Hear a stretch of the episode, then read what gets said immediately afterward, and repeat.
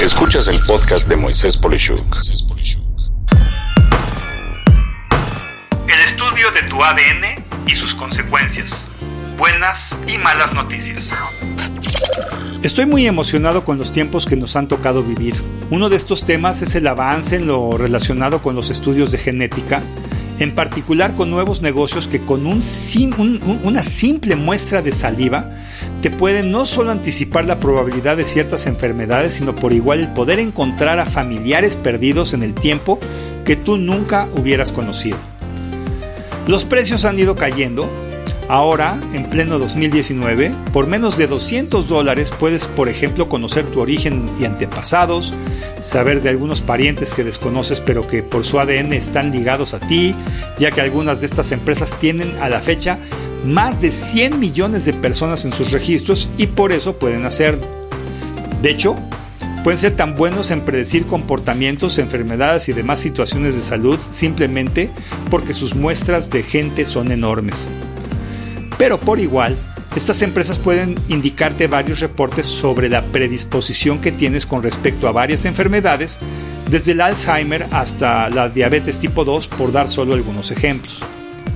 Saber este tipo de información es muy valioso para poder tener datos cuantitativos de lo que puede sucederte, o inclusive entender ciertas situaciones de salud por las que pasas y que tal vez no tienes idea de por qué te ocurren, o bien saber aspectos en los que puedes tomar una actitud proactiva en vez de esperar a que algo suceda, y por supuesto, el simple hecho de entender mejor a tus antepasados y tu pasado, todo por un eh, poco de saliva eh, y algo de dinero que si se ve como lo es puede ser una inversión a futuro.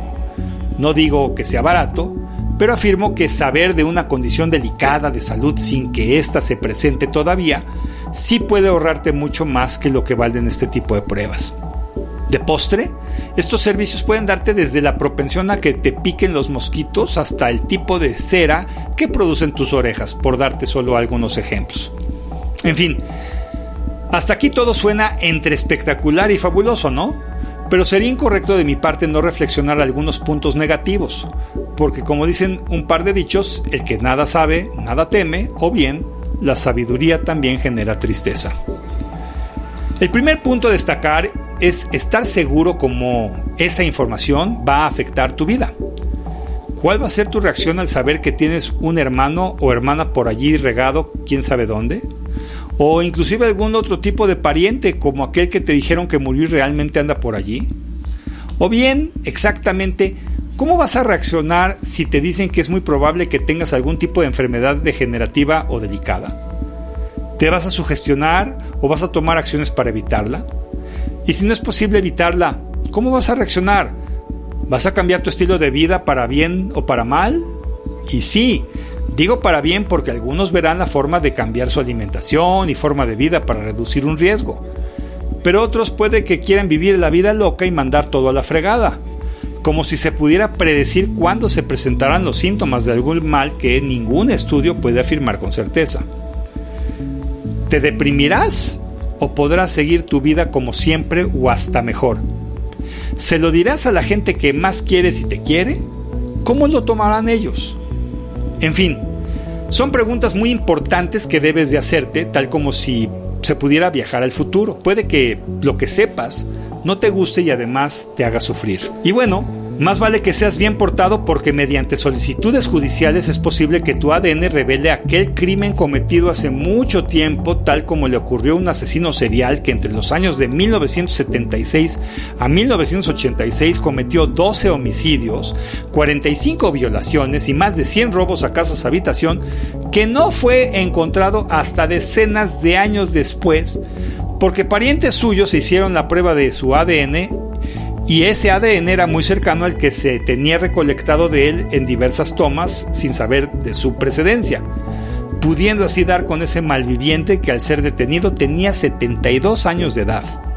En pocas palabras, cuando tú cedes tu información personal voluntariamente en una gran base de datos y las fuerzas que guardan el orden y la ley tienen acceso a esa información, puede que estés poniendo en riesgo, entre comillas, a familiares tuyos que son mal portados, por ponerlo en términos amables.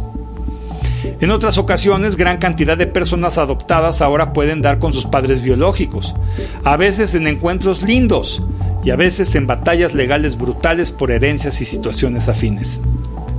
Por igual, existe el riesgo de que un hacker pueda acceder a tu información y hacerla pública, aun cuando estas empresas tienen fuertes esquemas de seguridad en sus bases de datos, lo cual no siempre es una garantía. Como conclusión puedo decirte que todo esto es un tema 100% personal, no es gratis y tienes que evaluar muy bien si al recibir los resultados tu actitud será correcta o puede destapar en ti una forma irracional de vivir la vida. En mi caso no lo he hecho aún, pero no lo descarto. El simple hecho de descubrir nuevos familiares, entender mi origen y saber de algunas enfermedades que puedo mitigar o demorar son temas muy atractivos. Lo que me falta saber es la reacción de las personas más cercanas a mí, en especial si mi salud peligra a futuro de forma irreversible.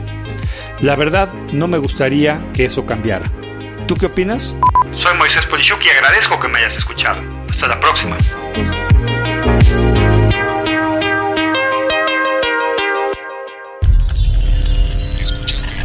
Escuchaste el podcast de Moisés Polishuk.